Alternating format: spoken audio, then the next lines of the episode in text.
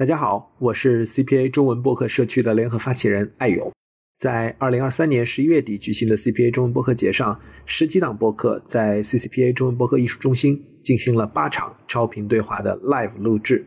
那我们也希望这次播客节只是一个开始，后续我们能够持续邀请到更多的主理人，在超频对话这个平台上进行交流，一起把超频对话打造成他们自己的节目。以及串台之外的第三空间，让更多的品牌方、创作者和听友了解到不同主理人节目之外的方方面面、所思所想。好了，那接下来我们就把时间交给这些宝藏主理人，一起感受播客不断成长的可能性。欢迎收听 CPA 超频对话，我是老袁。在超频对话这档节目中呢，您将听到我和我的搭档艾勇和平台品牌。播客们共同交流和探讨播客商业化有关的问题，同时去记录在中国播客商业化的进程。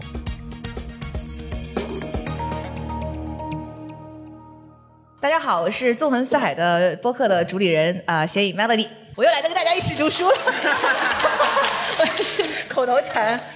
大家好，我是一个月前刚生完一个孩子。在这个哺乳期，然后偷出来，赶快跟大家聊会儿天的竹子。然后我的播客叫喷嚏和害羞。对，竹子这个活动可太难得了，我专门算准了，我说这一天你应该出月子吧？是，我就非常准，我基本上是十分钟前刚吸完奶，然后立刻就跑出来了。对，嗯。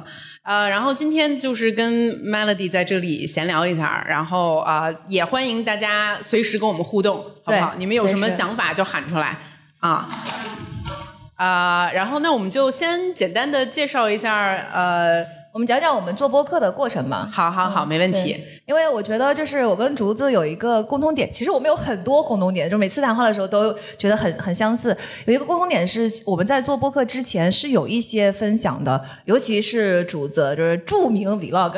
没有没有都是都是有点故事的女人。对对，我经常听到我身边的朋友就跟我说说他是做 vlog 的，他说竹子是我进 vlog 的一个领领领门入门人，就看着他我才入的老网红了，嗯，老网红对。然后我其实在这个做播客之前，有很多读书的分享，就是很喜欢读书，很喜欢分享。然后就但是总总体来说是以文字为主，就写了很多文章，很呃算是陆陆续续写了很多文章吧。Melody 姐姐除了写文章之外，原来也在金融行业干过啊，对 对，所以是也是也就是经历非常的丰富啊。然后我这边的故事，我相信可能一些 朋友们已经比我还了解了吧？对啊，我原来做这个短视频做了挺长时间的，然后和我的好朋友韩夏，她也是一个很优秀的一个女导演，然后一起录了一档播客，叫做《喷嚏》。这个《喷嚏》大概是二零一七年开始的啊，那个时候。还没有特别多的播客，可以这么说啊，对。然后我俩就是把私下闲聊的那个感觉，旁边多了一个录音笔，然后随便录了一下，也没有对他有太的太多的期望啊。然后发现，哎，挺多朋友竟然这么闲，听完一个多小时的音频内容啊。然后，但是因为我俩就没有特别把这当回事儿吧。然后这个这个这个节目之经常就是年更。对，然后直到就是播客圈又重新火了起来，我俩就觉得说不行，我们必须得再继续把这趟浑水给掺下去，所以又播呃就是呃喷嚏就更新的更加的频繁了啊，对，然后然后后来是怎么有了一个自己的单口的自己单口的这个这个诉求来自于。就就是哎，这点我还蛮想跟 Melody 讨论的，嗯，因为你现在应该也呃记录单口，然后也偶尔串台跟别人一起录，对不对？逐渐不偶尔了，逐渐不偶尔了，是。哎，你觉得一个人录播客和两个人录播客感受有什么不一样？呃，我觉得就是对我来说，就是完全是两回事儿了，已经完全不是一回事儿了。我同意，对吧？你先说。嗯，就是我做单口播客的时候，它是做一个上市产品嘛，就是我知道我想分享给大家的是什么，然后我会揣测说怎么讲才能够把这个道理讲得更加轻松、更加有趣，然后让大家在通勤和睡前 路上可以听得更加舒服。但是呃，两个人的过程中，其实就是一个超级火花碰撞的过程。然后你其实去之前，你不知道这个碰撞会到什么程度，而且你在这个过程中要不断的调整。就我说的是串台哈，这个可能你跟韩夏还比较熟悉，但是串台就是每一次都会呃完全意料不到这个火花会往什么方向走，然后它的那个热度会有多高。像我跟竹子就是真正的火花四溅，也是完全想不到，但是。就是整场谈下来以后，我就想说这就结束了，录完 录完了吗？已经 对，呃，那这个就是我觉得单口跟双人的区别，而且呃。串台的过程中会有很多新的东西，就是原来没有准备好的。我觉得应该我还是会准备的，但我会有百分之三十的准备，然后百分之七十基本上都是现场就是激发出来的。我回头录完了之后，其实有很多回味，就觉得说啊，这是刚才说的有很多是我以前没想过的，这就是我很喜欢串台的原因。嗯，我也先说一下我的感受，然后咱们一会儿再说具体的录制过程啊。嗯，我跟韩夏开始录喷嚏的时候，就是没准备。就 就是就是瞎聊，咱们就每次就可能开始录之前就想说，咱们今天说什么呀？咱们今天咱们今天聊那个怎么谈恋爱吧，然后就就直接就开始聊了啊，因为两个人就是就就咱们这节目主打的就是一个随性，对，所以俩人就不能太认真，这这也是我们自己跟自己这么洗脑的，然后以至于当我带着这种感觉，然后跟韩夏的这个聊天走到了一个阶段的时候。有一些内容是我觉得我可能跟他分享对他不太公平的，嗯，比如说我现在成为了一个母亲，嗯，比如说我也是一个喜欢钻研搞钱的人，啊，那你知道韩夏就比较创艺艺术情怀，嗯，情怀比较对，然后这些内容呢，我就也想通过另外一个渠道跟大家分享，所以我想说，那好，那我就单飞一下，我再做一个自己的播客。哎，这个时候突然发觉到两个人录和一个人录的巨大不同了。有什么？我第一期录的时候自信满满，我想说这有啥呀？啊，咱也是老播客人了，是不是？这么话痨的人，就是的，咱也是一个大艺人，就打开麦克风就直接来吧。对，然后直接来，咣咣咣咣，疯狂的走了二十分钟，卡壳了啊！这你看，你还是比我强很多。你看我就是会卡壳，哎。哎，在座有试过自己录单口的吗？请举手。啊，很厉害，很厉害，很厉害。你们觉得难吗？难。你们一一口气能录多久？一个半小时。啊，这么厉害？那很厉害，很强，很强，很强。你这位穿白衣服的呢？你不是刚才举手的这个啊？啊。啊，那咱俩水平差不多啊。对我，因为我第一次也是在基本上没有太多准备的情况下啊，就一个人录了二十分钟，然后就卡了，就卡到，哎，我我的感觉就是，我不知道大家，如果你没有录过的话，你你大家想象一下，现在让你说话连续说一个小时的时间，超难，OK，超级难，难点在于。就说咱就算是咱们话很多的人，你有的时候会说的没有逻辑，没有条理，你就会像这个这个珠子一样，就散到地上，它没法被穿起来。明白。所以你要录单口的话，其实我后来总结还是得写一个小提纲。嗯嗯，你得提醒一下你自己。哎，我今天大概要说哪些地方？我从哪儿到哪儿？哪个故事可能我要 cue 到自己？这个东西是我觉得在两个人录播客的时候，可能不不太需要去做，因为两个人就像打乒乓球一样，对，总是有来有回的。对。而且自己会感受到，比如说我说的太长了，我其实完全感受得到，说，哎呀，我现在已经说的太多了，我希望能够听到对方在说什么了，就是它是一个很好的时间控制。对，而且有的时候，比如说你说到一个很好笑的事儿，对方会给你回应。对。哎，你一个人录的时候很傻的，对，是的，真的很傻。你觉得这事儿很好笑，但是没声儿，没有人啊。OK，对，而且我觉得很多时候预测到的反应是不一样的。是，比如说对我来说，我觉得一件稀松平常的事情说出来了，对方居然有很大的反应，然后我才意识到说，哦，这件事情似乎好像是对我有很大影响，但我没有想过。是，而且就是你一个人录的时候，好多时候呢，我我感我不知道 Melody 会不会需要有一个对象感。嗯。我我得有对象感，嗯，不然我就又觉得我在对空气说话，我觉得我自己是一神经病，你知道吗？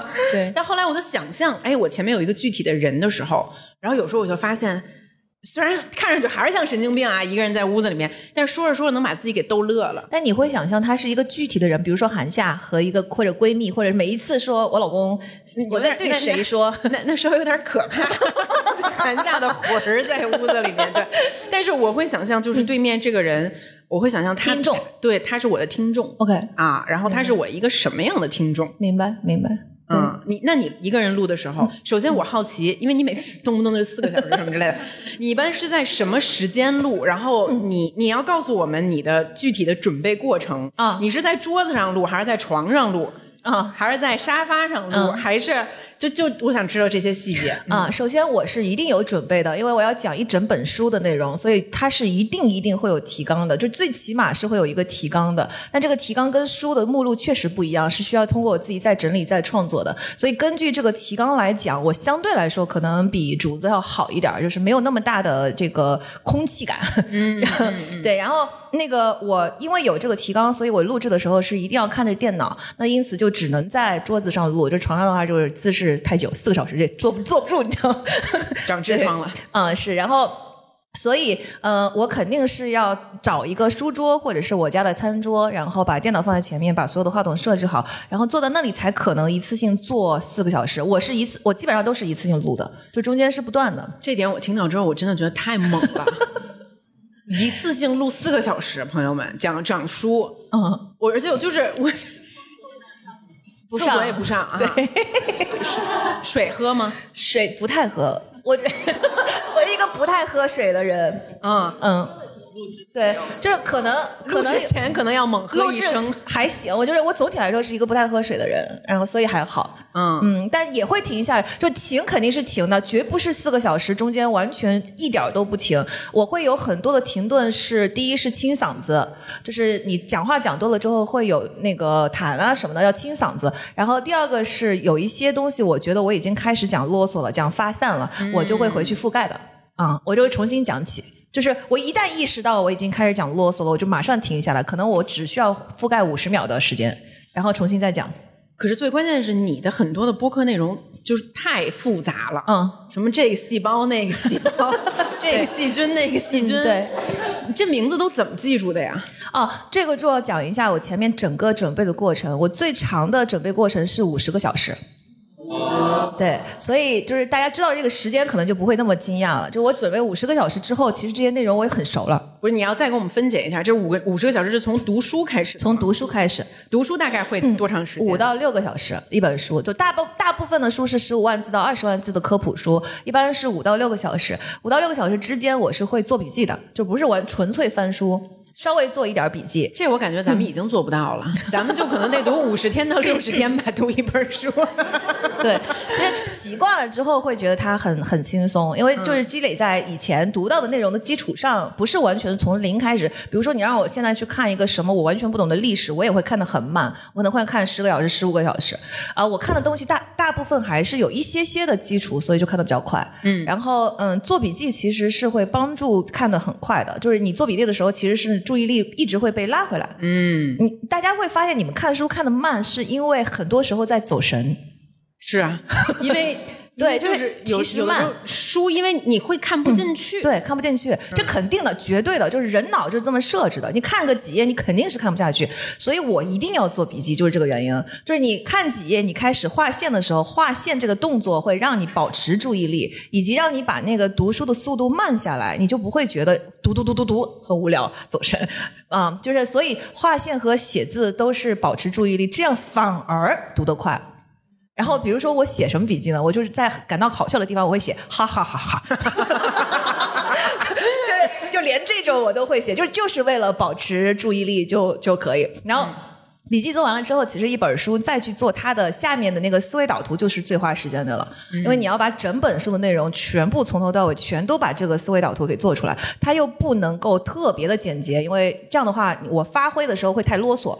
它又不能特别的详细，因为我绝对不，我是就是作为一个屁人是不愿意读逐字稿这件事情的。啊对，所以这个思维导图是在哪儿？怎么画？还是在就用一个思维导图的软件。啊嗯，对我用的是 Xmind，所以说还蛮好用的。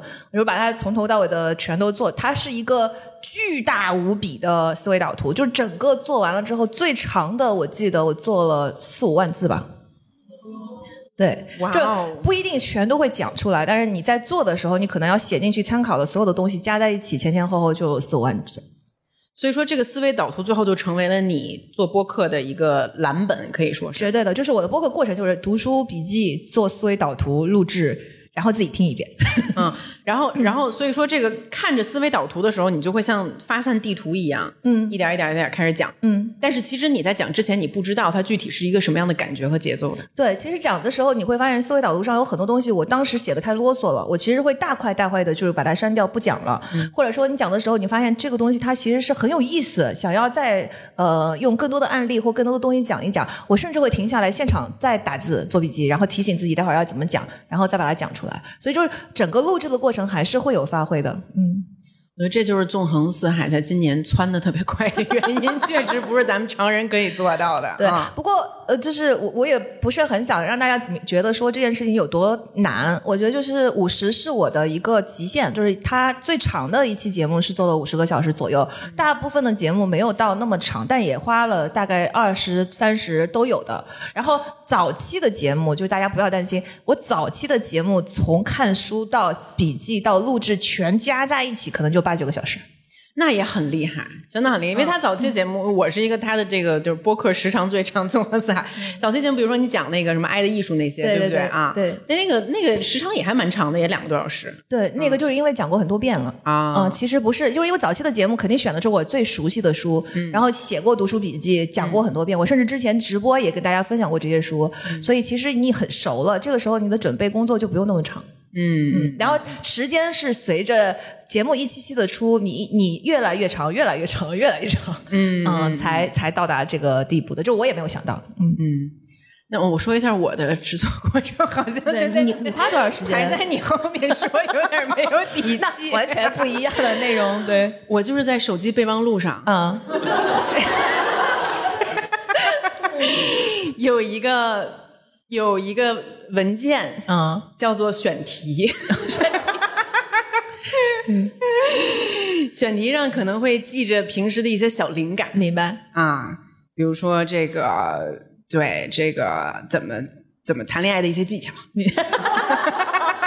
OK，然后呢，呃，或者说是怎么养成一个好习惯。对，然后有的时候呢，我只是有了这个选题，我其实想不出来该怎么说，嗯。我这个时候就会有一个作弊的工具，我就会去发一个微博。啊，哎，我也会，我也会。啊，我说我下我下一期播客准备跟大家分享这个阅读，怎么培养好的阅读习惯？你们有什么问题可以 想问我吗？然后利用大家的问题写一个小提纲。嗯，对，这不算，这不算作弊，我觉得这就是正常的，对，非常正常。啊而且说实话，我是相，我是相反，我是特别佩服分享生活类内容的主主理人的，因为我读书有东西可依据啊。就是我讲一本书，它的内容在这儿了。虽然我对它有再创作，有很多的在再创作，但我是有知识依据的。然后我在创作的过程是在播客录制之前，就是我对这本书我想怎么讲，我想分享一些什么东西，我都准备好了。播客录制的时候，虽然也有很多的发挥，但它不是那种就是要天马行空，然后从零开始。所以我还是很佩服一期期能够不停的出新的主题，分享生活的主理人。啊，是我我觉得我并并不是最极端的啊，因为我还有好多呃，就是可能大家听过的一些播客，它就是纯粹以分享故事为主的。这种的我很佩服的，因为主理人需要记性非常好。就是你们记得很，你我我想大家如果大家你们分享你们小时候的故事啊，大家都可以随随便便说上个十几件没问题啊。但你想象，你这播客要做个五年，对，好多时候你整个人都被掏空了。对，然后或者就是说，有的时候可能大家就是分分享一些都市的一些有趣的事情啊嗯什么的，那你真的得出去玩儿，嗯你真的得去经历。啊、所以就是说，呃，这个也是播客很好玩的一个一个事情啊，就因为我也是一个特别爱听播客的人，我觉得有时候我听播客的时候，我这个心态比较像宫里的皇上。怎么说呢？就是今天晚上咱想吃点什么样的小菜哈？有时候咱就是想密集的摄取知识，嗯。这个时候我就会打开纵横四海这样的播客，还有包括除了他以外，还有一些就是密集知识输出型的，都非常非常感谢他们啊。然后有时候可能咱们就是想轻松一下，哎，对，我就今天，我现在不想动脑子，不要跟我说太多那个密集的事情，可能打开一个说故事的，而有的时候可能就是啊、想听点儿刺激的，还可以打开侦探的那种，讲什么杀人案的。对我有时候甚至就是就想要听好听的声音，他在说什么都不太重要了。啊哦，哎，那这样你觉得嗯播客界谁的声音最好听？你的声音，别别别别别别就是好听的声音，就是那种在你耳边说了以后，它嗯不断的让你感觉到是一个非常温暖、非常舒服，是甚至已经模拟到真的社交场景的那种声音，对我来说是我定义的好听的声音。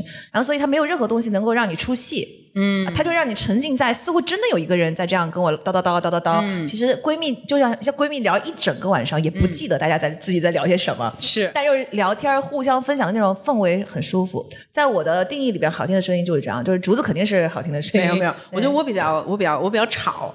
我我定义好听的声音呢，就是有的时候帮助我能入眠的声音。对，就就最近嘛，就是因为这个就刚生了一小孩儿，然后在哺乳期。经常是半夜，可能刚喂完一次奶，半夜三点，你知道吗？你折腾一一通之后，你就很难再睡着了。这时候我就会打开一些播客，是讲，比如说讲巴以冲突的，讲中德建交的，啊、明啊，白。讲一段清宫史，就是反正就是我听不懂的那些东西，然后呢又是一个很舒缓的声音，嗯然后我就十分钟之内进入梦乡了。是的，我我可能是因为我以前睡觉之前都是看美剧的啊所以生活美剧为主嘛，所以就是你习惯了你哪边那个催你入眠的声音是一种非常生活场景的东西，所以我要催催我入眠的话，我一般都会选择比较生活化话题的东西。所以看咱俩正相反。对对对，我得用知识性话题就催我入对，眠。然后我是相反的，对。嗯，所以说，呃，Melody 有想象过你的听众是一个什么样的群体吗？呃，我我其实觉得现在的听众群体跟我想象的差不多，就是从呃应该是二十五加到三十五左右，这十年是最多的。我我想象是这样哈，但后来也挺意外的，是因为我的听友群就说我是初中生，我是 高中生，然后大学生也非常，就学生党也非常多，这点我还是蛮意外的。嗯嗯嗯因为学生党很忙，我觉得。嗯，你有见过他们吗？呃，这儿我 哇，对，就是有学生党吗？就大一嗯，大哇，哦对，我弟弟弟弟，对，呃，我我有那个线下的听友做过线线下的听友会，所以我见过。不是，我觉得你大一就听这么好的节目了，你进步肯定比我们快呀。你毕竟我们这都三十好几了才开始听啊。对我，我本来以为就是应该是二十几到三十，因为我播客的人类使用说明书这个主题其实就是针对出了社会没有人指导了的人的。嗯，就是说在学校多多少少还有一些长辈，就算学校不告诉你，但是我是一个学生，我觉得在成至少在成年之前，或者甚至在大学毕业之前，我就是。Entitled 的，就是说我有这个资格向长辈和学长学姐和前辈们去请教人生应该怎么过，学习应该怎么学，工作应该怎么选。反正我是有这个，对吧？甚至哪怕你刚毕业、刚刚踏入社会的头一两年，你还是新人的时候，其实大家都愿意教你。所以我觉得这个呢，每个每个阶段有每个阶段的困惑，但是这个这个部分至少有人能教你，你也有这个身份去求教，完全没有问题。但过了这个阶段，比如说工作两年以后，然后你开始进入到大家要开始指望你了。也没什么人愿意有耐心再教你了。然后咱们中国这个氛围下，那个所谓的馒头 mentorship，、馒头又比较少，是吧？然后呢，就是节奏又非常之快，就大家都指望你快点把这个事情给干了再说，你别给我花很多的时间去解释怎么背后的东西。我我就大量的接触这样的人，因为这是我的主业，MBA 留学的接触的这一群啊，自、这个申请人就是这样的。所以我从他们身上感受到，这是非常困惑和迷茫的年龄。尤其是越往后，就是到了已经都快到三十岁了，三十岁就是一个坎儿了，就是大家就觉得三十而立了，是吧？然后呢，但是我觉得我还是个孩子呢，我没立呀、这就是巨困惑，就是到底大家的社会对我的期望是早就立了，从工作上到生活上都立了，但是我的内心确实有太多的困惑还没有解。嗯，然后我的节目本来是想要去做这方面的解答，就是人类使用说明书。嗯但后来我回想了一下，我就觉得学生听也非常的合理。嗯，对，我我因为我也是你的一个听众嘛，所以我觉得我的感受是，比如说，你别说学生了，我都有很多困惑，对，好吧？然后有的时候你会觉得这个困惑到底有解吗？嗯，啊，这个困惑该怎么去解决？对，好多时候呢，你比如说你到了人生的一个阶段，你这困惑，你跟你爸妈说没用嗯，啊，肯定没用。你跟你朋友说也没什么用，你可能能得到一些情感上的支持。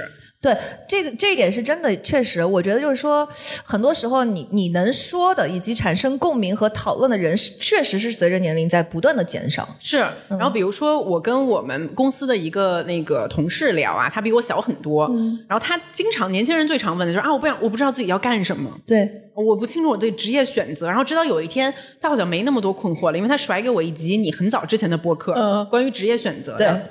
然后我就好奇了，虽然说我没这问题啊，但我真的去听了一下这个播客，哎，我觉得是 OK，是它本来是一个很庞大、很盲目的一个一个问题，但是你能帮着他一点一点一点点找到一个台阶，对一步一步分析。你先想考想一下这个问题，然后再想一下这个问题啊。啊，是，其实这个我觉得是我最想分享的东西，就是授人以鱼不如授人以渔的那个鱼，就是我不提供呃现成的答案，嗯嗯，我提供就是这个答案我是怎么一步步到达的，这个是最重要的。嗯，对，这就是为什么我觉得就是，其实有很多生活类的分享，它里边儿蕴含的知识比看起来是知识类的知呃分享会更加有用。因为其实生活类的很多的分享就是在追寻答案，至少就算没有答案，也是在追寻的过程，这个过程才是最重要的。嗯，对我们这种主要是陪伴型的博客，但是你有没有觉得，就是你每讲一期节目，讲完这个话题之后，你在跟讲之前对比，还是认知深刻了很多？有没有这种感觉？特别深刻。我就是觉得做播客，哎，这点我鼓励所有人做播客，嗯。真的。就是好多时候啊，无论是你是做这种像我们这种呃陪伴型的，还是做知识型的啊，就无论是你生活中你遇到了一个事儿，还是说你读到了一本书，你看了一个电影，很多时候我们只是输入，我们没有输出。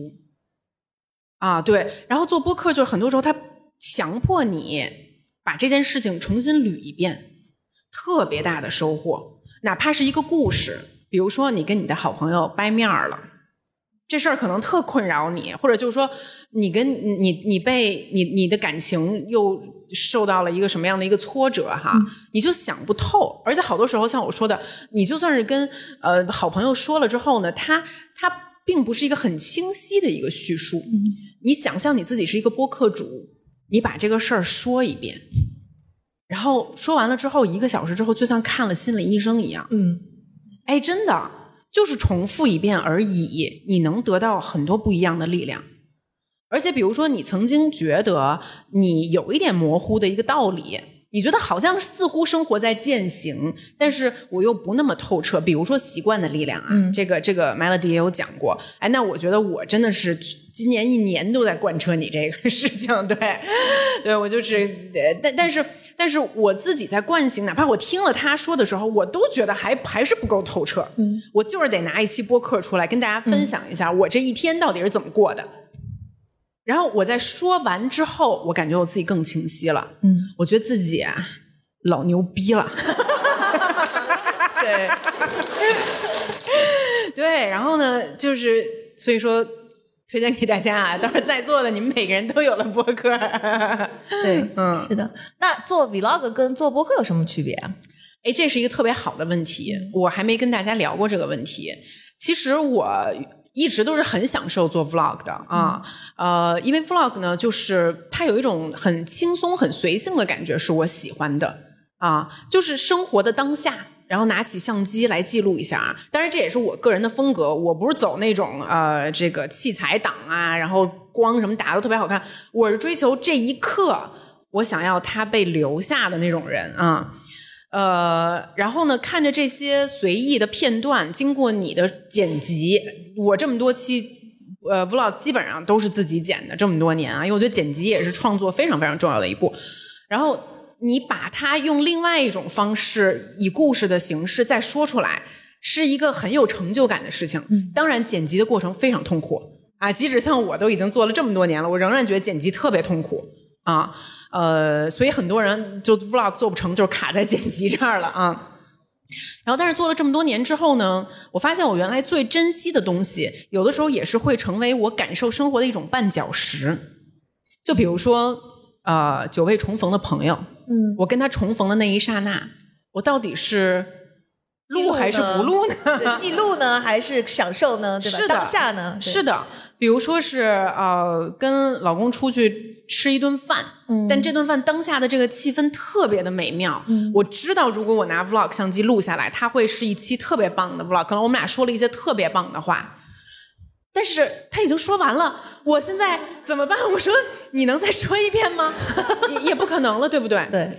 然后有了小朋友之后，他们就有太多可爱的瞬间在发生，但同时我又觉得，我我开始思考这个问题，就是我可以记录我自己的生活，呃，我的隐私我决定来曝光，但是他们也许长大之后不想被我曝光出来，我也许应该尊重另外一个个体他的意愿。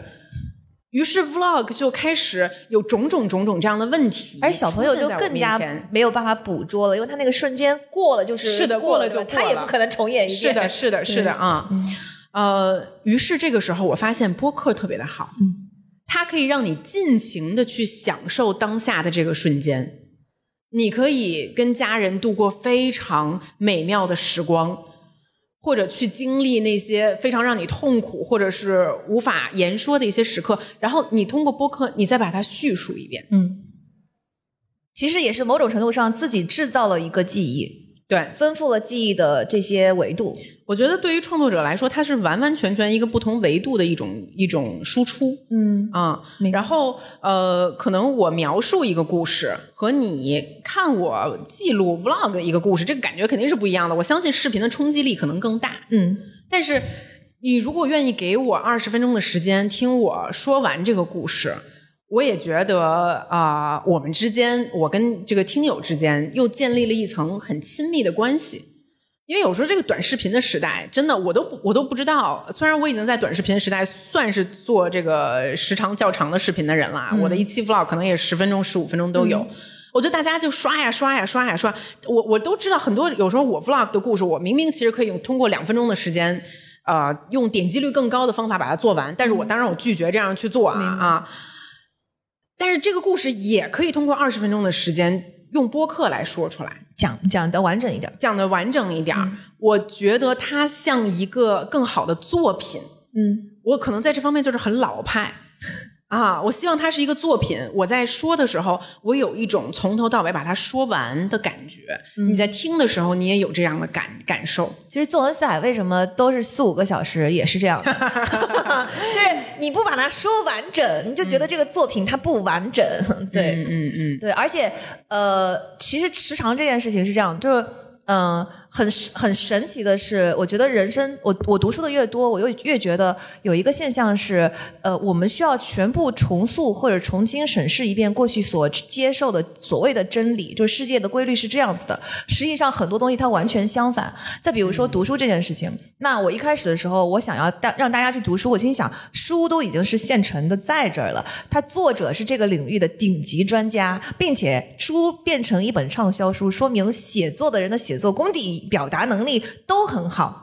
所以他也收集了多年的案例，造就了这样一本书。那么当然，最好的方式是我告诉你它有多好，嗯，然后你去读它，是吧？呃，一开始的时候我就是推书，我一直是非常努力的这样推的。完了呢，就是你发现说，呃，很短的时间之内说不出它有多好，这个时候我就不得不写读书笔记。读书笔记开始就变成是几千字，几千字里边你就开始开始有自己的创作。你可以发现说，这样呢，我就能够推动更多的人去读这本书。但是始终你会发现说，大家被你推的那个劲儿没有那么的大，就觉得 OK，你分享的东西很好，我听完了以后有收获就可以了，为什么还要再去读这本书？我很神奇的发现，非常反直觉的就是，当我兴致勃勃，我已经，比如说我跟朋友聚会，其实我不太给朋友推书，我突然都是很很兴奋的跟朋友分享说，我最近读了一本书啊，巨好看，它巨震撼我，醍醐灌顶，然后哗哗哗开始把整本书全讲完。讲完之后，朋友就兴奋地说：“我一定要去买来读。”这个时候就非常的反直觉，我就想说，我已经把书从头到尾给你讲完了。嗯，每你我试验了很多回，也不是故意试验哈，就是你积累了很多这样的案例之后，你就会发现说，每次我把书讲的特别透彻、特别完，人家被深深的说服了之后，他就说我要去买书来看。每次你说这本书多好多好多好，我挑出一些精华来给你讲，哦，没有人去买书。哎，这个就非常反直觉，对。嗯嗯嗯，对。呃，但是他最后看了吗？看，就是当我觉得当他 当他当他真的触动了之后，他去买书，他大概率就会看。然后，所以呃，我我就一直在反思说这些东西是怎么这个现象是怎么造成的？就为什么我告诉你了之后，你反而会去看？我觉得是这样的，就是你要给人家一个完整的东西，然后以及给予一个耐心和空间和时间，让大家开始真正的进入到这个系统里边的思考。然后这个过程就会让大家想到我生活里边有什么东西，什么东西，什么东西跟这个是相关联的。否则呢，一本书就是像一个非常独立飘在空中的一个东西，它没有办法跟我们脑中的小龙虾 用小龙虾给它抓住。嗯，这个就是问题。然后，当你整个讲完了之后，其实大家并不能记住百分之百你讲的东西，是他只是有一种感受，说他终于跟我的生活相关了，而且是非常相关。然后我在里边已经能够回忆起好几个相关的场景，这个时候我就有更大的好奇心，会去把这本书买来看。嗯嗯，就是在这个过程中，你反就是我的我的感受是，任何东西你要完整。呃，以前我觉得我我讲百分之二十，大家就 get 百分之二十；我讲百分之百，大家就 get 百分之百。这基本上是一个线性的呃这个过程。但是现在我越来越发现，呃，你讲百分之二十就跟没讲一样。你只有讲到百分之百，他会突然之间 get 百分之五百。就我觉得有时候啊，对，不是每一次，就是但经常会发生这样的事情，所以一定要完整。我我对于你的内容，包括其他的一些内容，就咱们就说到知识的获取，我的一个感受啊，是你讲到百分之百，嗯我可能只能 get 到百分之五，嗯，但是 但是呢，这百分之五我是真的 get 到，对，其实这就是我说的百分之五百的意义，就是说，你读一本书，一开始你可能自己读只是一种我 get 了这个知识，总体来说还是零，可能这个知识离你真正能应用之间还要隔上两三年的观察和各种各样其他的因缘的触发。是的，但是现在你突然之间 get 了这百分之五，它能用在生活的五十个瞬间，嗯，乘一乘就对吧？就指数级增长，对。哎，所以我好奇的一个事情就是，懂了这么多道理的 Melody，在生活中如何，对吧？在生活中还会遇到挫折吗？特别多，哎，这个很有意思。就是直播的时候，有个人问，有些人问我说：“Melody，你你会呃，就是对自己产生怀疑，或者是你你会觉得自己哪里不够好吗？”然后我就觉得这个问题非常的奇怪，因为每一天啊，every day，嗯，就是每一天必然一定你觉得有些是好的，有些是不好的，嗯，对吧？然后就比如说，有很多的细节，它一定是穿插在一起的。所以我觉得道理是这样子的，它不是让你一下子做的很完美，这是不可能的。它是让你无论好还是不好，你都知道它为什么，然后你知道你下一步应该怎么做。这个时候心态就非常的松弛，就是我很过得了自己这一关。嗯道理是用用来这样做的，就比如说像原生家庭就是一个很好的例子，就是原生家庭的道理知道了以后，其实你是要用一生去疗愈的，他就没有办法知道了这个道理马上就用起来，他就是医生，但是没有关系，就是你现在至少能做到的第一件事情是我不会觉得是自己有问题了，嗯。我知道问题出自哪里，然后我也不是我也不会觉得是脑子里的声音是我自己的，我知道那那已经是我父母的声音了，嗯嗯，是的，有了一些工具和方法。嗯，对嗯。嗯。好，那我们要不然现在把机会交给大家，你们要不然跟我们一起互动一下，问点问题。对，接下来想互动的朋友可以直接上台，就坐到那个 Melody 哇和竹子旁边。哦，我我是想跟你们互动，我是看你们来都来了，是不是啊？对啊，有什么想聊的都可以聊一聊。哎哎，抢椅子大战！这就是充分阐释了什么叫近水楼台 先得月。对对对。坐第一排是有好处的。今天我觉得我是一个特别幸福的人，因为就是左边的 Melody，她我觉得可以算是呃，就是帮我按下了一个生活当中重启键的人。然后右边的竹子，就是也是从可能呃五六年前就已经开始关注你，然后就像你刚才讲的，可能比你自己还清楚你这几年发生了什么。所以就是当我当时看到那个呃活动介绍的时候，就没有任何的理由，就是我就看了一下，就就对对冲要冲啊！对，然后就是我我我我我可我想分享一下，就是关于为什么 Melody 它重启，就是按下我生活当中一个重启键。就是呃，第一期入坑的节目是精力管理，因为当时是一个处于比较功利的心态，就觉得自己好像精力不太够用，然后可能因为就是小宇宙也推了很多的流量给纵横四海，所以就听了那个节目入坑，然后就就就是 get 到刚刚的那一句话，你好像就是听完了那么多小时，你你能复述复述出来什么内容呢？很难，但是呢，我就记住了一个叫 A B 切换，嗯，然后我就把它贯彻在我的这个生活当中。就比如说，我听播客听累了，然后呢，我就去干点家务活然后呢，干家务活干累了，我又回来，可能就是去干点，就看看书什么的。就是我会有意识的把它应用在我的生活里面。甚至最近有一件事情很夸张，就是我在听那个金钱心理学，嗯然后我的一个朋友失恋了。他就是呃非常的难过，就是跟我大大吐槽那个渣男，然后我就把那个第几趴，就是关于试错的那一趴，我说你从这里到这里去听，然后他说姐妹儿有你这样的吗？我我我刚失恋，然后你让我去读书，就你让我去吸收知识，理学，我说我说你不要问这么多问题，你去听就对了，就是人生就是要多试错，你就 你是一个 J 吧？对对对，我非常对。然后就是，所以我就我我我我我其实没有听播客特别久，但是就是截止到目前那个进度条已经就是冲到了最最最前面，就关于纵横四海，我觉得它真的就是让我受益非常多。谢谢。然后，然后竹子就是我，我第一次就是见到你本人，就呃非常的那是怎么形容那个感觉？就好像见到了一个认识了很久的姐姐，嗯对，就很亲切。然后你你真的真人好美好瘦，谢就是谢谢谢。我我第一次见竹子也是，我是说视频上已经很好看了，真人更好看，怎么回事？谢谢大家。对对对，然后就是就想多说一句话，你可能要多注意你脚脖子要保暖。哦，对，毕竟刚生完孩子是吧？对对对，而且最近也凉了。嗯，天好的好的好的，谢谢。谢谢谢谢。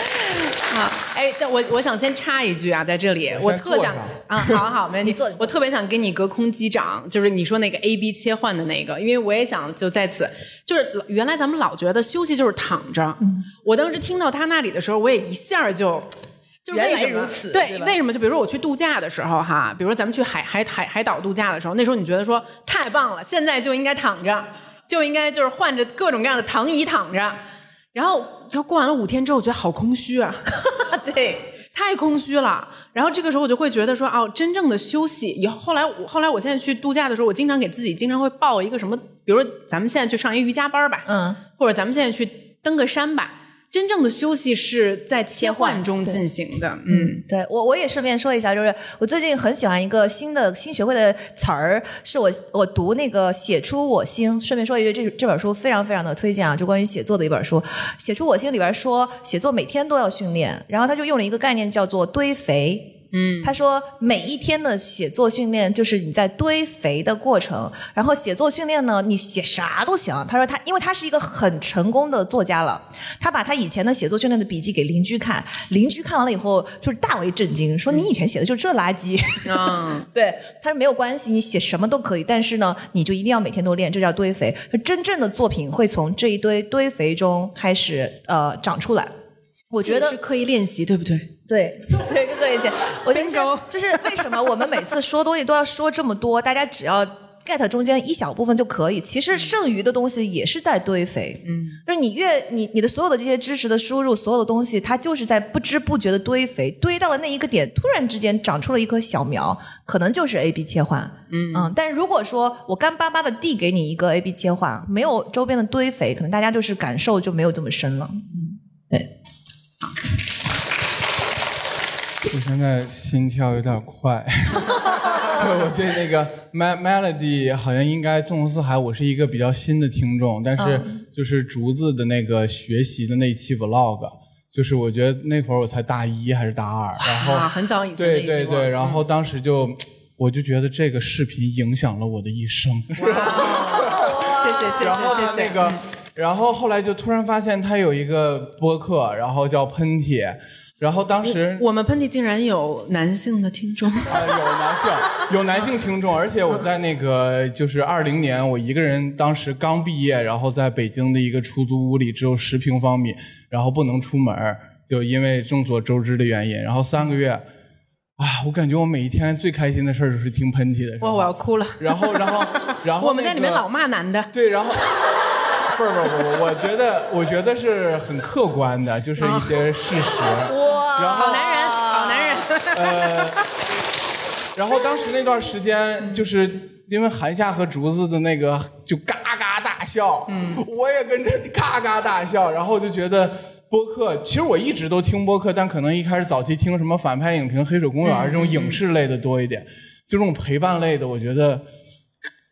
太有价值了，就是陪伴类的那个播客，然后我就一直听喷嚏，后来听害羞，然后因为害羞，我也就是自己尝试去录一个单人的播客，就是对刚才竹子所有说的都非常有见解。然后再呃补充一个故事，就是在疫情的时候，因为我听喷嚏，然后我就觉得播客可能我也可以去尝试录一个，就是不要总觉得好像波米啊、反派影评他们很高大上，或者黑水公园、金花他们就是表达能力特别强，然后所以我就当时就想去呃尝试一个播客这个形式，然后我的领导可能写不我不是我的领导吧，我的同事，然后也是我的上级，可能现场的很多人也能听过他的声音，他的名字叫空山，然后我就和空山拉来空山，我们两个人一起就是录了一个播客叫没折腰 FM。嗯，好啊，的。然后我们就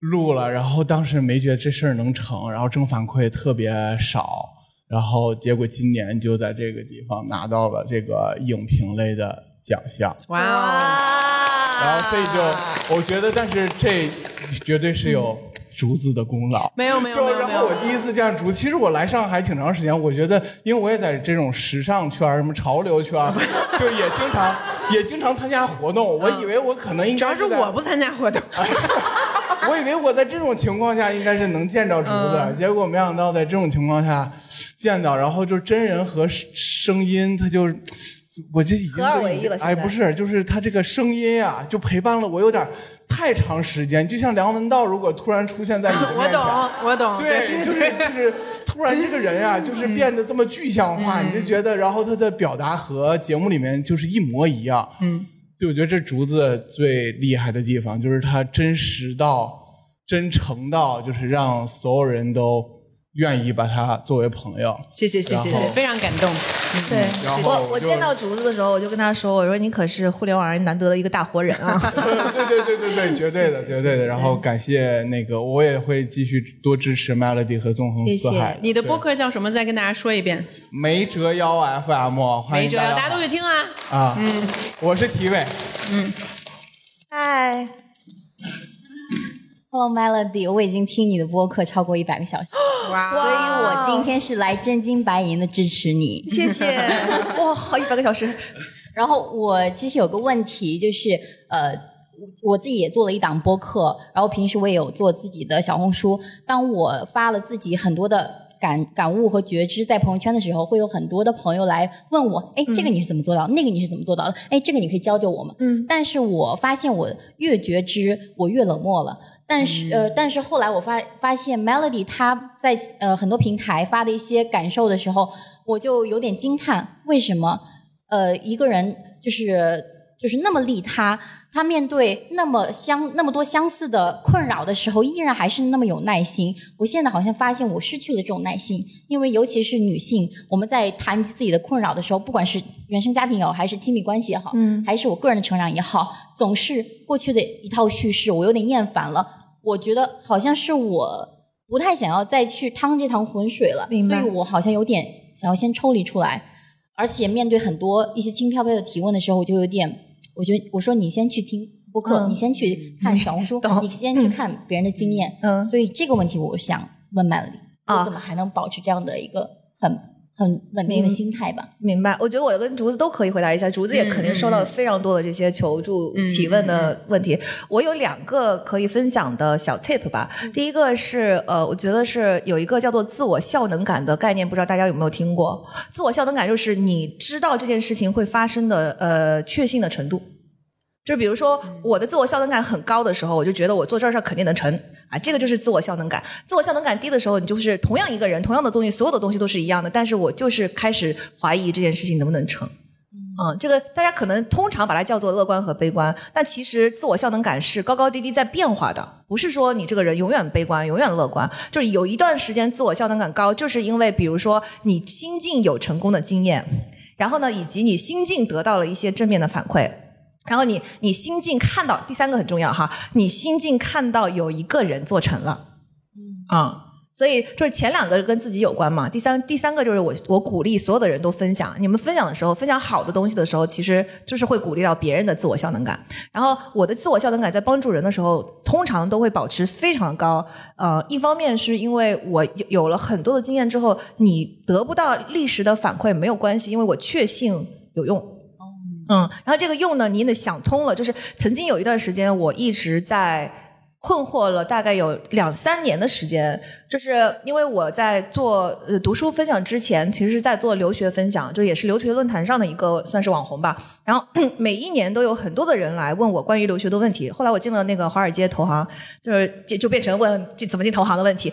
总之就是在这个过程中，我也会有一一种困惑，就是出现了很多类似白眼狼型的索取行为，对吧？然后翻翻脸就不认人，就翻身用完了你就扔，就是这种态度是很常见的，大家知道金融圈吧？对，然后所以我就开始产生了困惑，说我花这么多时间去帮助这些人，值不值得？以及我这些时间我应该救谁？然后我觉得我又不是上帝，不应该由我来选，应该是所有的人来求助，我都应该帮。但是明显的有些人帮了我很开心，有些人帮了我觉得就是白眼狼。然后所以我我应不应该在一开始的时候就甩出标准，开始进行一些筛选？然后以及尤其还有另外一类哈，更更可怕的是，那白眼狼就算了，就是你觉得这是一个帮助人的代价啊，你要帮助更多的人，总有一批人是这样的。后来更困惑我的是，你发现你帮的人不断的踩在同一个坑里，嗯，对不对？但是大家最讨厌的就是这样，就是我说我苦口婆心，我花了这么多的时间给你把道理讲清楚了，然后你说好我懂了，回头马上就踩在同一个坑里，然后我就跟朋友吐槽我说，我到底要不要救这些人？就是他。你你他放在水里，你让他沉下去吧，你不忍心；救上来吧，他扑通又跳 又跳下去，你怎么办？你这个过程，对，所以我我我的第二个条要给大家分享的，就是在 Give and Take 那一期里边讲的，你要做一个自立的付出者，这件事情非常非常非常的重要。什么叫做做自立的付出者呢？就是我救了，然后呢，我已经不再去在乎你现在是在水里要沉下去，还是还还是浮上来了，我尽力就行。比如说我这次救了你，然后你又跳下去了，现在你又在水里了，我救不救呢？取决于我现在还有没有力气，就这么简单。我就我终于想通了这一点之后，对于这些来来来需需要的这些帮助，我就会很有耐心，因为就是现在，比如说我有这个精力，有这个嗯时间，我能帮多少就帮多少呗。完了，我又不会在这里永远的沉溺下去。嗯，所以我就是说，这两条很重要。第一条是自我效能感，就是你要有意识的去看到成功的案例，以及看到你给对方造成了什么样的影响，相信他，盲目的相信他。否则的话，大多数的帮助是不会有立时效果的，所以你会没有任何的反馈感。第二条就是要自立。然后我觉得我帮助人的时间长了之后，会有一些粉丝是经过很多年来反反馈的，只要有那么零星的几个。我就觉得自我效能感能持续很多年。比如说，我写过一篇叫做《十年前我在风暴中心》，讲的是我在华尔街亲身经历零八经济危机的过程。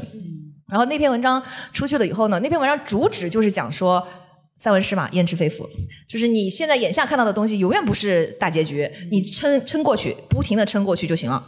然后大概有。过了三四年还是三三四年左右，我就收到一个私信，他说：“Melody，当时我读到这篇文章的时候，我失业了，然后我的签证没有办下来，呃，我刚被我男朋友甩了，就是所有的东西都发生在一瞬间，我在人生的巨大的低谷，就是不知道怎么走出来。我读了那篇文章之后狂哭，然后就觉得 OK，就是一切都不是大结局。他说现在我有一个非常爱我的男朋友，然后我找了下面一份工作，就是失业之后去找的，反而比以前更开心了，人生已经在一个非常幸福的状态。他说是的，就是低谷还是会过的。所以在我幸福的时候，我想要告诉你，其实当年你是影响过我的。对你积累多一些这些案例，你去看到真正的变化，你就会更加愿意帮助，因为你知道三四年后，就算他不来哈，但是我现在已经开始相信，我种下的每一颗种子，其中有大部分将来是会发芽的。嗯嗯，谢谢。啊，竹子你。让竹子也你讲讲你的那个呢？因为你的问题肯定更加多元。像我就是都都是读书的问题，但是我就我就轻轻的补充一句好了。我觉得 Melody 刚才已经说的非常非常好了啊！我我就跟大家分享一个，可能有时候我遇到一些就是我比较敬重的一些一些知知识分子啊，然后比如说对方是一个电影导演啊，或者就是比如说像就就读过好多书的人，就说的头头是道，然后他们有时候会就特别开心跟我说：“竹子，我特别喜欢看你的 Vlog。”然后这时候我就充满疑问，我想说。你这么厉害，你为什么会喜欢看我的 vlog？然后有时候可能对方跟我说你的 vlog 特别下饭，或者说你的 vlog，你的 vlog 就是让我感觉到很轻松。然后因为其实我自己，比如说剪完一期 vlog 之后，我我不太会去回看了，除非是我可能喝多了的时候哈，我就实在闲的无聊，就是哎看一下，然后我就说哎是还挺轻松的。然后这个时候我突然就就明白了，我就也想跟这个朋友说，就好多时候你身为创作者的时候。啊，也可以把这个事情想得轻一点。嗯嗯，我们这个事情既可轻也可重，既可大也可小。当然，它的道理是 Melody 刚才说的那样，就是就像他说，你种下了一个种子，这个种子可能是深深浅浅的，你不知道对方是怎么去消化这个信息的。有时候你也不用过多的去揣测，他可能就是在一个失落的晚上听到了一个声音，还是看到了一个视频，他得到了他在那一刻他得到的一个东西。然后日后他会有很多散乱的点，让他自己去穿起来就好了。嗯嗯，没事。就是呃，就是想跟大家分享一个事情。其实，在前段时间，我参加了一个姐姐的一个播客。嗯，然后当时他就问过我一些问题，我就跟他提到，我说我特别想来上海，我觉得就是来了上海之后，我的人生就好像有了更多种的不同可能性。我当时想象了一个场景，就是他问我特别喜欢的主播是谁，我说是竹子，然后他就说，如果你在上海，你碰见了竹子，你会怎么做呢？然后我说，比如说，如果在大街上偶遇了，我可能就会远远的看着他，就是一种迷妹吧，或者欣赏。是个 I 人吗？哦，不是，我是一个 E 人，但是我会那都不抽上去。因为竹子之前聊过，就是有一条微博说看到一个。啊，粉丝朋友，但是当时自己状态不是是是是是是，非常谢谢你这刚才这么好好很暖贴心对对，然后就是然后有一位我的朋友，他刚好发了这个播客节的一个信息，然后看到之后就是一分钟之内就下单，然后就感觉就很奇妙，就好像是我自己曾经的一个愿望，或者说我曾经呃一个吸引力法则，就刚好让我来到了这里，并且因为我的勇气，所以我呃坐在这里，然后我其实是从。二零一八或者二零一九年，就是大概在我高二、高三的时候，就已经开开始看竹子的，呃，已经开始看竹子的那个 B 站了。嗯。然后记得非常印象深刻的一期，就是类似于教如何谈恋爱或者如何 约会技巧的。成功了吗？你？嗯。自自我效能感提高了，是不是？嗯，就是呃，我只是说看了那些视频，然后比较喜欢你，而我本人也是一个。比较喜欢研究这些东西的人，然后我会我会觉得竹子是一个就像我的一个精神偶像，或者说一个呃远方的大姐姐一样的。然后我其实特别希望我能像你一样，就是活得那么呃真性情，或者更潇洒一些。然后我其实跟 Melody 是一个 MBTI，我是那个 ENFP。然后最近开始听 Melody 的播客，然后也觉得 Melody 姐姐是我非常想要成为的人。然后其实我自己也算是一个内容创作者，因为我会在 B 站发一些关于心理学或者女性主义书的视频。但是播客这个领域，我暂时还不想踏出舒适圈。然后，然后非常感谢或者说非常喜欢你们两位，我表达谢谢。这是一个很好的相遇。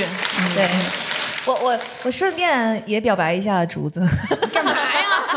就是是这样的，因为大家都在说竹子的播客和竹子的 vlog 是非常生活，然后很大胆，然后就把自己的整就是分享是很有力量的，这个我都感受到了。但是我觉得我其实还很喜欢竹子的是，他其实有非常非常非常敏锐的观察力。就这个很少有人提到，所以我今天一定要好好的表白一下。就他的敏锐的观察力是浑然天成，就可能连他自己都不一定时时刻刻的能感知到说，哦，我又观察到了这个，哦，又 就没有，就是他就是一个浑然天成生活中的，但是他的那个角度以及表达的那个点，就是切在一个 sweet spot 上，就是你既不是特别的尖锐的钻。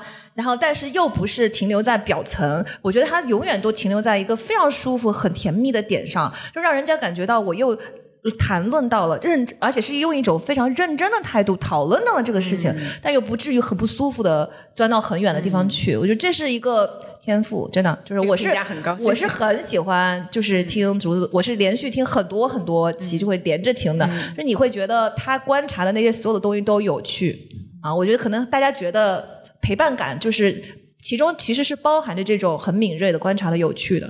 谢谢谢谢谢谢谢谢 Melody。Hello，大家好，我刚刚测了一下我的心率一百四十三。其实我是一个伊人，但是今天见到了，也就是像刚刚小姐姐说的重启人生按钮的一个人，就很激动。得鼓励 I 人上来作战了啊！我是伊人，我是伊人。对对对，其实我觉得刚刚如果有 I 人上来，其实也是挺有勇气的。对对对。然后我就是前面之前的小姐姐说了很多是我想说的，然后我想说另外一点就是可能没说过的，就是其实我把你的所有串台都听完了，其实我也刚听大概听了四十个小时吧，基本上小宇宙都是你的，刚刚刚入也不是坑，这就是天堂，对对对对对。然后其实你今天回答了很多问题，之前串台都有讲过，但我觉得特别有感触的一点就是就是社群，嗯，就是。因为特别巧，昨天就是我是一个很爱在群里面，我在三十三群，在群里面去分享。其实我之前有艾特过你，然后你回复过我，当时就觉得啊，我就是偶像回复了我的问题，然后这是一个点。其次就是我昨天在那个就是有一个群里，就是之前有就是加过我的一个人，就看了我的朋友圈什么什么样的，然后也看到我在群里的分享，然后他就他就私聊我说了很多话，他是一个 I 人，当时我就觉得就是我们那个群名嘛。就是 come as a bitch，就是那种 那个就是就是那个 对就是那个力量，就是在传递。就像你刚刚说的，我是一个自我效能感很高的人。嗯，对对对。然后我就觉得，哎，就是那么一昨天那么一件事情，就把我一下就触发到了。我就觉得，哎，你做善事那个东西是一直在空中回荡的，不小心撞到一个人，一个人又撞到一个人，你不断不断，就像人的曲线，它是慢慢往上的。对，对的，对的。我就觉得。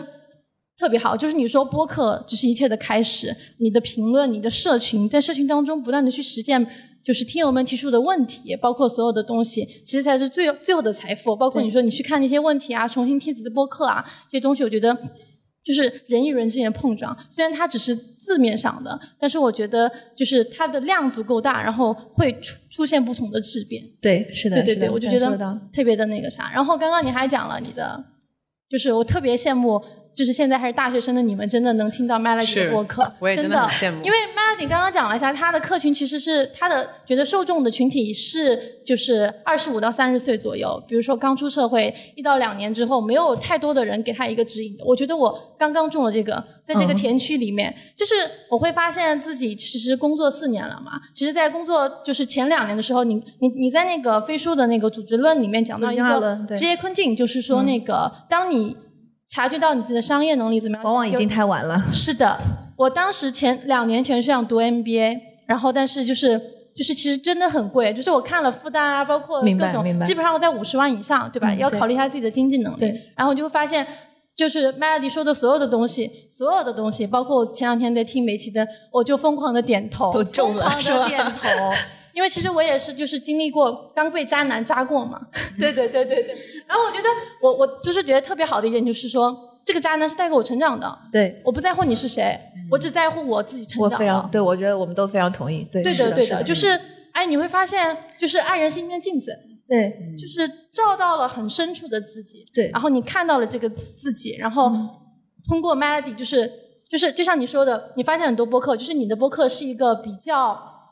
也不是说相对于其他播客就是比较短平快，或者是说他们是针对某个点点点状的。但是 Melody 的播客从他一开始他就想做公益性的，而且他是想要做一个系列的。对然后我把所有的，我是一个接人，就是把所有的那个那个 part，就是什么大脑部分啊、睡眠的部分啊，都整理好了对对对，北极星部分，然后我自己有个提纲，然后我根据提纲一个一个去看，然后我会觉得就很系统，就像就像你说的那个。NBA 的有些部分就是全职的，可能就是给你搭建一个框架；那可能在职的，可能就是给你查漏补缺。我觉得就是自己在一个就是又查了补缺又搭建框架的一个感觉，我就觉得嗯，找到了 Melody 以后要起飞了。就那个起飞不是说我获得什么样的财富，而是我的内心富足了。就是我觉得就是嗯，找到了一个就是主干道，哎，你可以通过这个去，而且跟 Melody 串台有很多像竹子啊，就是我听了很多串台，你跟他是最精彩的，啊真的真的就全听完了，不好意思啊，各位同行。真的真的真的。真的，就是就是很开心，你们大家就是是同样的人嘛，就去吸引，对，就是主要是非常感谢 Melody。谢谢。谢谢，哎，顺便正好他提到那个社群，咱俩聊聊一嘴呗。好好，没问题。就是我主要是听闻 Melody 有四十个群众，我惊了，还能一对一的回复，真的是太厉害了。嗯，呃，对，就是呃，我们现在有四十一个群，然后群呢是到了大概三十来个的时候，就已经开始觉得忘记在哪个群回复了。然后你，因为我们的那个群名都叫纵横四海，所有的群都叫纵横四海，只是有一个角标告诉你说是在第几群。嗯所以我们那个角标很小嘛，你看不太清楚。比如说我刚刚回完，然后呢对话就涌上来，然后我就完全不记得我在哪个群说过话，所以我们就发起了一个还算蛮有意思的，我跟大家分享一下吧。就是很有意思的活动是这样，因为当时我们正好一共有三十六个群，其实它三十七群刚起那时候，然后我们当时有三十六期节目。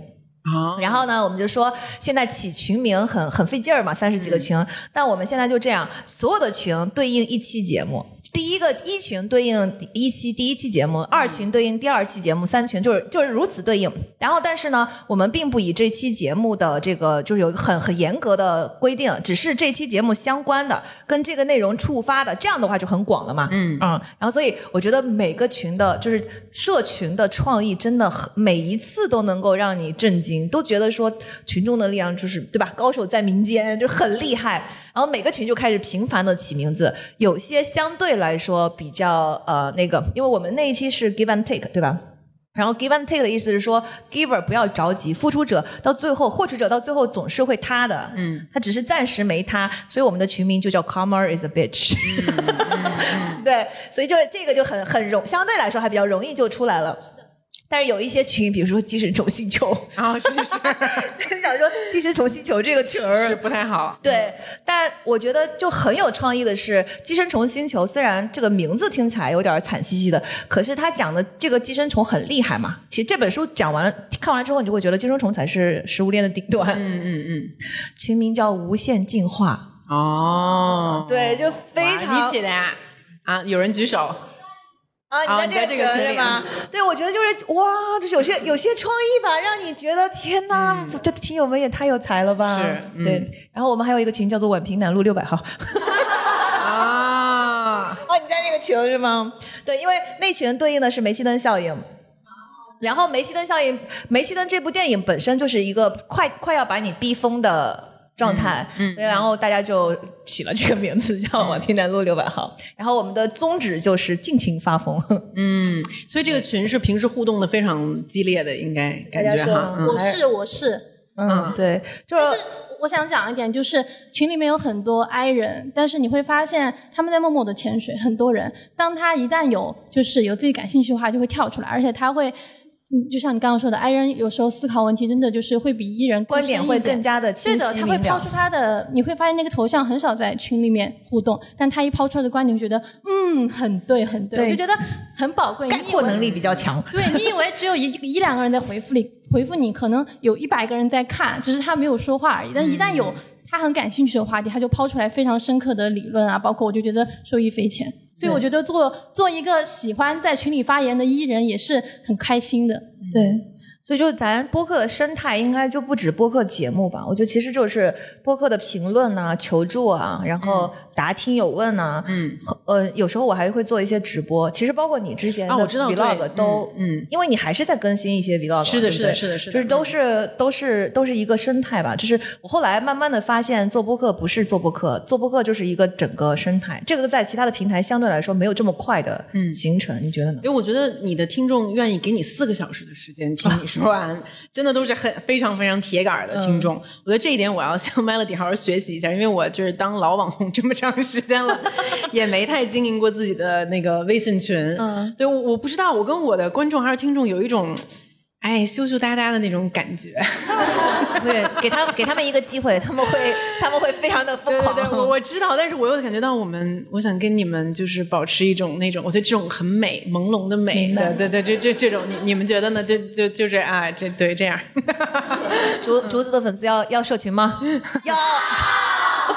好好，我先跟 Melody 好好取取经，嗯嗯，对，我觉得就是呃，我感觉是在一个生态上，就是除了我们这说的这些东西，串台也是一个很让我意外的事情。啊怎么说？嗯，因为评论一下咱们这个其他的有串台嗯串台吗？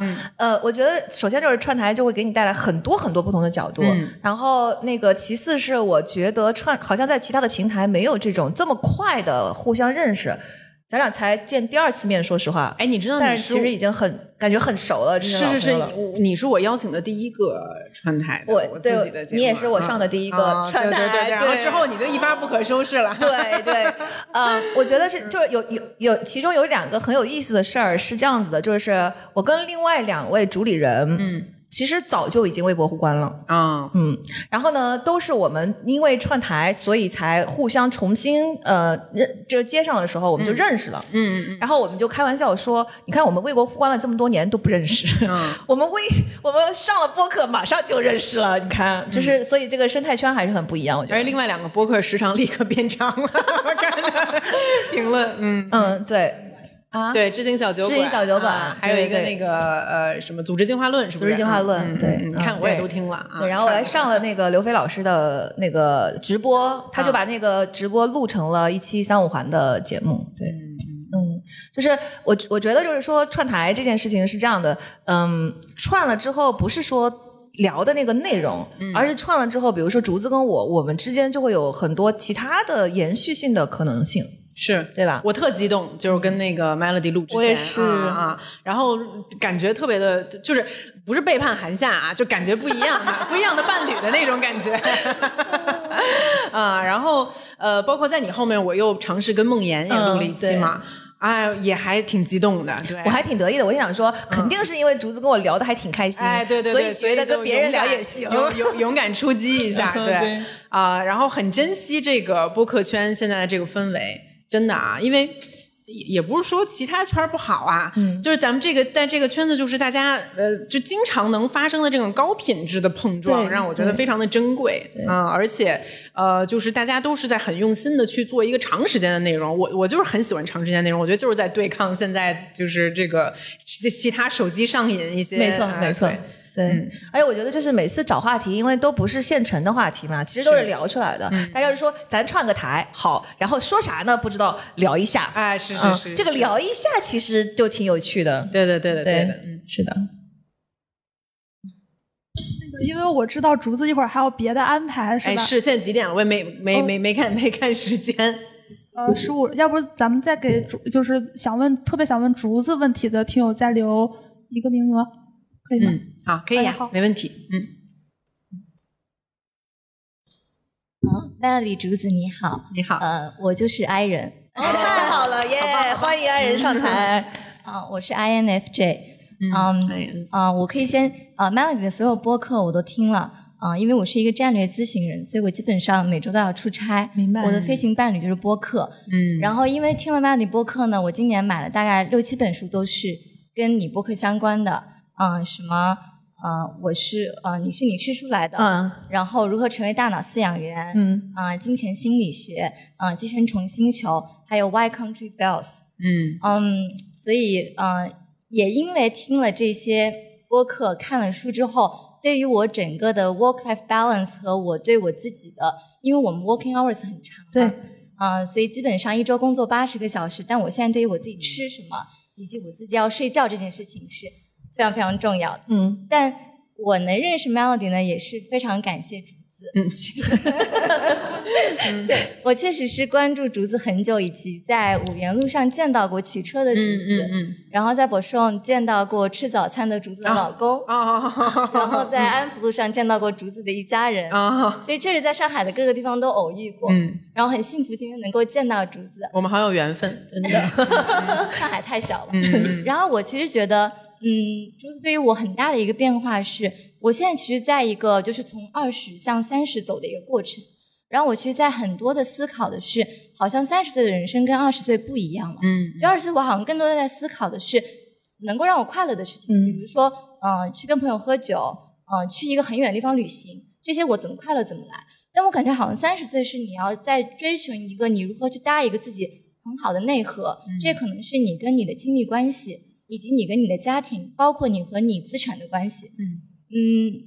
我觉得竹子近些年的这个改变，我认为在往这边转变，我理解哈，嗯嗯嗯，给了我一个三十岁好像也有挺多 challenge 你可以去探索的，嗯。让我对于这件事情还非常的憧憬，嗯非常的期待，这是我非常感谢竹子的地方。所以我今天其实也是想要嗯请教一下，嗯，就是你为什么有了这个转变，或者是你嗯。看到你自己这个转变，你的感受或者你想要嗯。分享的是什么？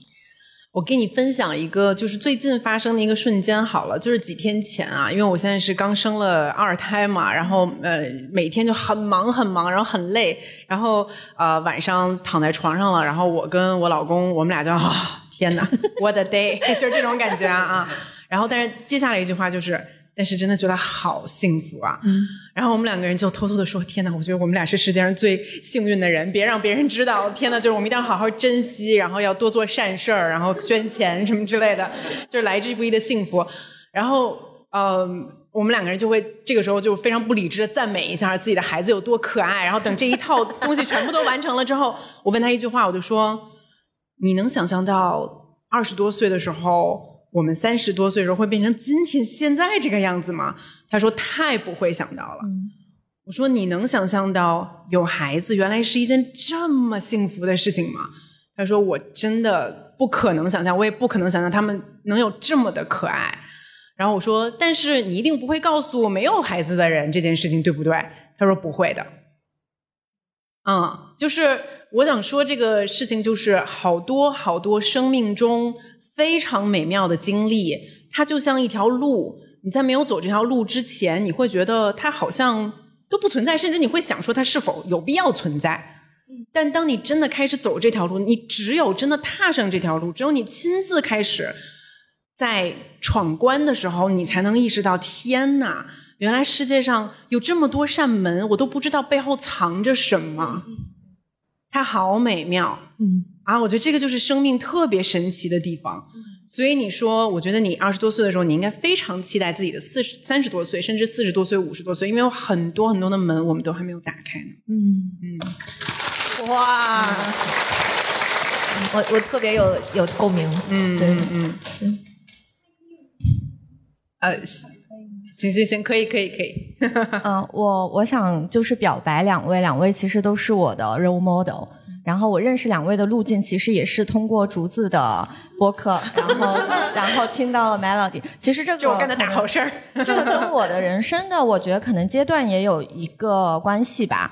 因为我其实一最早啊，就是竹子那时候还在英国拍婚礼视频的时候，我就关注了，嗯，很然后很早了。嗯然后一七年我就是经历了人生一个很大的一个变故吧，就我生了一场很大的病，做了七八个小时的手术。嗯我记得很清楚，我去医院住院前，我在喜马拉雅上把你喷气就出了多少期，我下了多少期，因为我觉得当时我做了手术，只能横躺的平躺的时候，我只能听有意思的播客去 分散我注意力，然后让我感觉没有那么痛。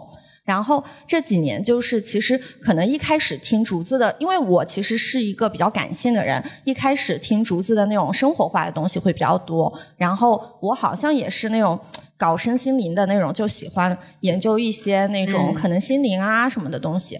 然后今年嗯，可能我的身体也好了吧。经过这几年，我身体也好了，然后我就觉得，哎，我是要振作起来搞我的事业了。然后刚好有一个契机，听到 Melody 的那个，就是你怎么样去很理性的去分析自己的大脑，然后你怎么样去对抗很多就现在社会上的一些东西，我都觉得很有用。然后我现在就有一个问题想要请教一下两位，因为其实我零八年就来上海了，我知道你们两个其实应该。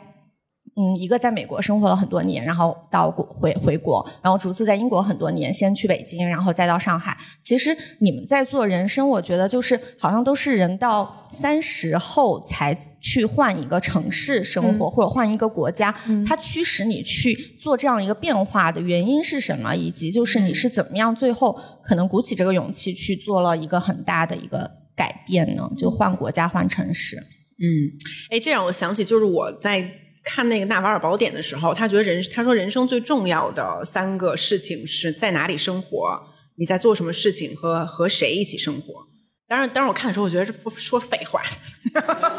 后来想一想，就是一个非常直白，但是又非常对的一个道理啊。然后你想，如果说这三件事情同等重要的话，我觉得后两者我还能理解啊，就你做什么事情和和跟谁一起生活，但是在一个地方生活也这么重要吗？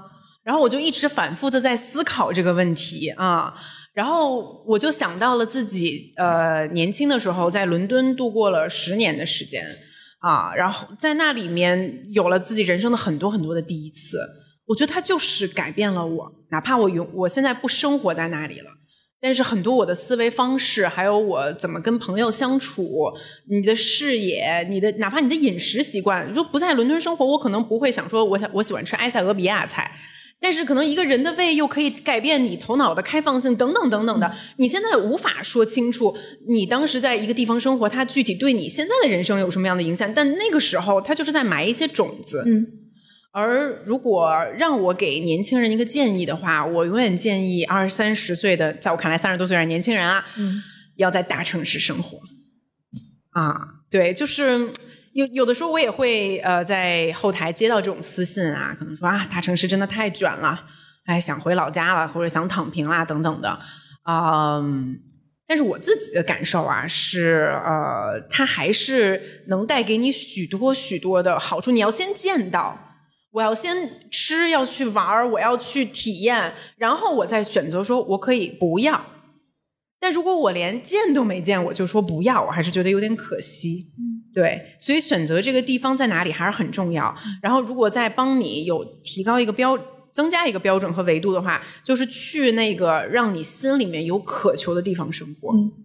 像我当时其实也只是去英国读了一个硕士而已啊。大多数我当年的同班同学都回国了，但是我内心总是有一个声音，就是我还没玩够呢啊！我想我英语还没学好呢，我怎么着得再再多交点朋友。你要跟着自己这种直觉去走，嗯，如果你觉得上海腻了，换一个地方；或者如果你觉得上上海还值得留恋的话，那就继续在这里头多待几年。嗯。嗯，我我其实是一个不太能想象为什么不换地方的人，一听就觉得很很合理。嗯，然后是这样的，就是我。因我觉得我跟千千万万中国高考到大学到大城市的人是一样的。我从小是在一个小镇长大的，然后就一个非常单纯的地方。你到了大城市上大学，你自然而然就换了一个很大的环境。然后虽然就是有很多水土不服啊，或者是你要从一个单纯的地方到一个非常一我在上海上的大学，一下子就是全球全国最复杂的大城市之一的地方，你肯定是有非常多的不适应，而且有很多痛恨上海的地方。嗯。但是你回头再看那一段经历，你就会发现，就是这个变化本身就是一个很大的成长。然后，所以后来我去了美国，嗯，我到了我的学校，那个学校的本身就是一个很大的成长，是因为这样，我是在那个密西根大学上的学，然后密西根大学，大我我我是在去了之后，慢慢这么多年，人家一直问我说，你为什么选择密西根大学？我其实事后回想起来，这个答案就会越来越清晰，当年不一定很清晰的，这个答案越来越清晰，就是因为它像我的家乡。就是因为我已经离开家乡很多年了，但是密歇根大学非常像我的家乡。我知道这可能是我一生中最后一次回到校园的机会了。然后我也知道我不可能在学校里面待下来工作，它就是读书的这一段时间，所以我非常想要去一个，就是在我也不知道，我也知道我这一生的职业不可能回到家乡去发展，短期之内吧。所以其实我就非常想要回到一个跟家乡非常相似的地方。然后我去了以后，我就觉得这个选择极其的正确，因为在那里的两年很快乐，就是你终于这么多年离开家乡之后，回到了那个地方，然后回到一个类似的环境，你会发现这个环境是如何塑造你的性格的。这个环境是如何组成你这个人的？然后后来呢？我们在学校的时候，因为我们那时候是做金融的，所以做投行的。我们当时有一个宏愿，就是几个做投行的小伙伴同学，宏愿就是要在全球的三个金融中心都工作和生活，就是纽约、香港和呃伦敦。对，然后纽约跟香港我已经 check 了。但是伦敦没有，因为已经不做投行了。但就为了圆这个梦想，其实我去伦敦朋友家住了一段时间。然后住的那段时间，我就是完全不去伦敦的任何游客的地方。我可能在大英博物馆就待了两周。嗯。然后每天就是等他，我们俩一起起床、梳妆去 casino 玩，然后逛街，晚上去伦敦的 casino 玩，就是为了就是为了就是一个普通人啊，就是一个你生活在伦敦一隅的一个普通的人，他旁边有家 casino，那那就去玩 casino；他旁边有一家什么商场，那就去逛商场。就是在伦敦算是生活了一段时间，嗯，对，像嗯 check 一半，嗯嗯 然后我回到上海生活以后，其实这些在不同的地方生活的经验都会不断的在向你展示。你知道，就是海明威写了一本那叫《流动的盛宴》，讲的是他在巴黎的生活的期间的故事，应该是隔了二十多年了吧，已经。所以就是作家经常说，你在这儿的时候，你其实写不出来。当你结束了这一段人生经验的时候，你才能够回想起来写出。在伦在巴黎的时候写不了巴黎，在纽约的时候写不了纽约，然后在香港的时候写不了香港。就是我离开纽约很多年之后，在知乎上有一个有一篇高赞的回答，就在纽约生活是种什么样的体验。然后我就是随手一写，真的，嗯，结果那篇文章还挺高赞的。我后来事后回想起来，就是因为我已经离开了纽约的那一段生活，你再回过头去看，你很清晰的发现，到底你最怀念的是什么。嗯，所以我是一个很难想象不不流动的人，我就是要不断的流动。我可能每隔就是以前是每隔半年必须要出国玩一次，因为你要离你居住的环境比较远，嗯，你再回来才能够用一个更新的眼光。但是，嗯、最近我有一个改观，就是因为我是一个非常不生活的人，就是因为我是一个 E ENFP，而且我的呃我的每一项都比较极端。然后作为一个 N，其实是不太接地气的，大家知道吧？就是 S 是非常接地气的、s 是非常生活化、很实感的。然后再加上呃那个我又是个 P，对吧？就是 N 和 P 的结合，就是一个非常不生活化的人，导致我需要借助外力，就是去去到不同的城市再回来，我才能够发现。重新再一次的发现我生活的城市的生活感和美感，嗯，但是现在我就开始锻炼一个，你不需要去出去，你只要自己在心里把过去的经验拢一拢，一年归一年结束了，然后我就可以再回头去看了，以及我有意的在锻炼我发现生活美感的能力吧，我我就我相信这个是可以锻炼的，嗯，确实是可以锻炼的。对，嗯嗯，谢谢两位。最后一个，嗯最后一个好了，嗯，好，谢谢大家。我应该是今天最后一个提问的人，我有点紧张啊。虽然我自己也是一个播客的主播，采访过三十多个人，但是我面对我两个偶像，我真的还是非常紧张。而且我也是个艺人，但我感觉我今天很 I。呃，Melody，我之前在很多节目里跟你表白过，因为你经常去串台嘛，但是我。接下来可能会问一个比较具体的问题，因为我是 S 型人，就比较实感落地。可以啊、我就只问一个问题，因为今天也是最后一个问问题的，就是我是 E ESFJ 人。ESFJ 对我就是妈妈型人，很容易操心，也很容易内耗。我妈是。嗯，你你是 ENFP，那那次我之前看小北在《组织进化论》里采访你的时候，你说你是 ENFP 的时候，我非常震惊。我的 ID 叫噗噗猫，然后你还回了我，然后你跟我说你就是 ENFP，所以我现在会有一个很很一个问题，就是我是一个 J 人，我做任何事情之前，我一定会去做充分的准备，因为我很害怕做的不好，而且我有点讨好型人格，我希望我展示给人家的东西都非常的好，嗯，所以我希望给人家很好的一个体验，嗯，但我有的时候会面对很多临时的一些变化，我没有办法去适应它，所以我希望我。变得屁一点，可以去接受这种灵活的呃灵活的一些变动。所以我想问你，如何从 J 人变得更 P 一些？OK，呃，其实我跟竹子第一次见面的时候，我们互相就觉得你不像你的。对，是我我每次都想回去重新测一下，因为因为你听你们说完之后，我又觉得自己不是 J，OK，对吧？对对，就是那就咱稍微凡尔赛一点，嗯我觉得我跟竹子算是在某几个字母上发展的比较均衡的人。嗯嗯嗯然后，但是有一个很长的误解是说，发展的均衡叫做分值在中间，比如说什么都是五十几分叫做发展均衡，其实不是的，就是我的每一个分值都非常的偏，但是这不代表你不能把另外一个分值练得很强，就大家千万不要自我限制。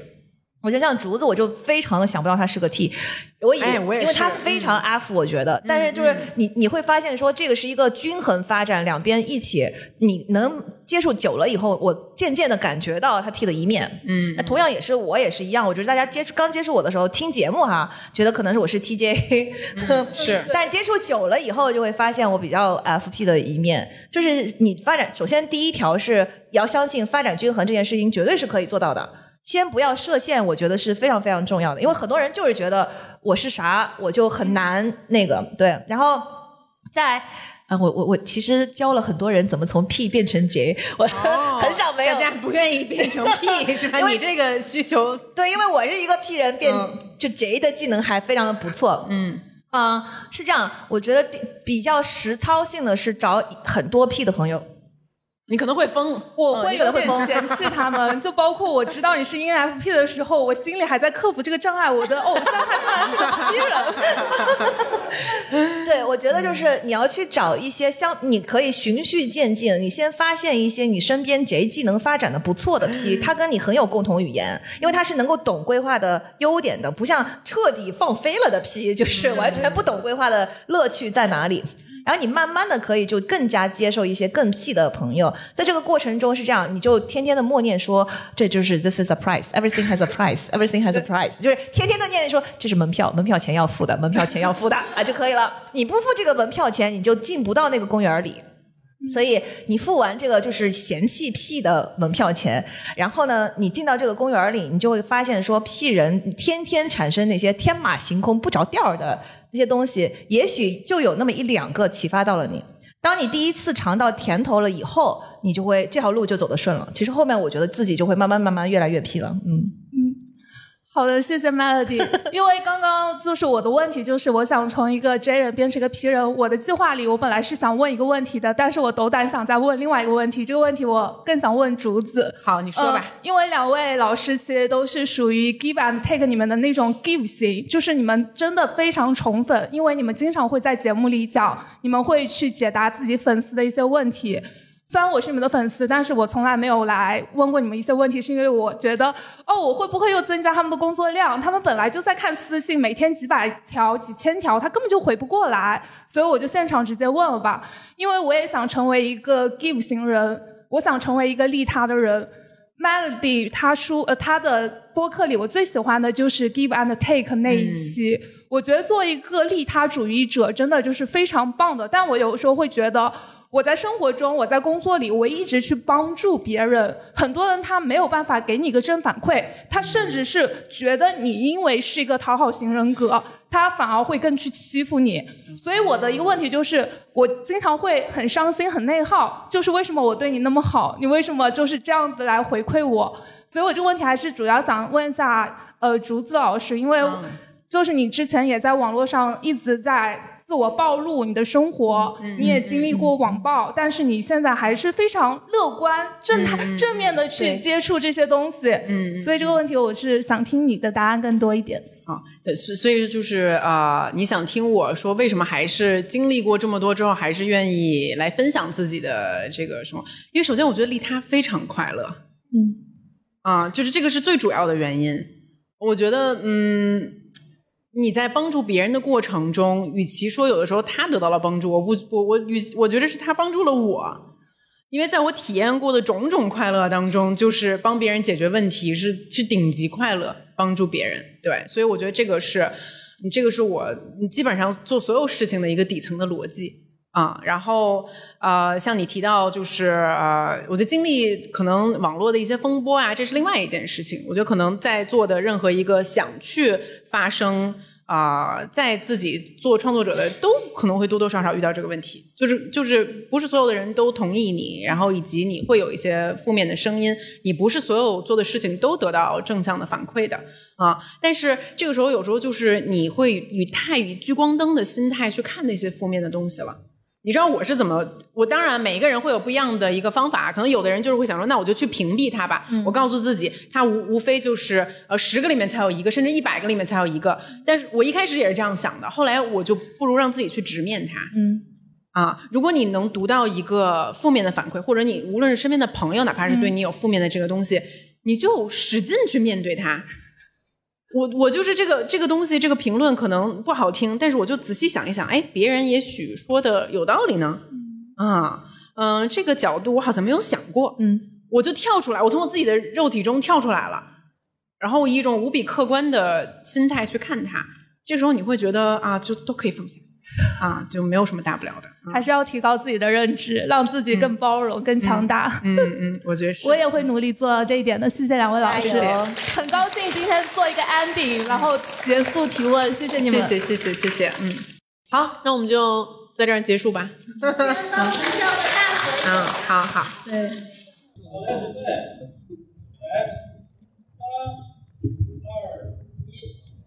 喷嚏，喷嚏，喷嚏，喷嚏，欢迎来到喷嚏。再来一个作文四好不好？好。我三二一，然后大家喊出来四好不好？好的。三二一，作文。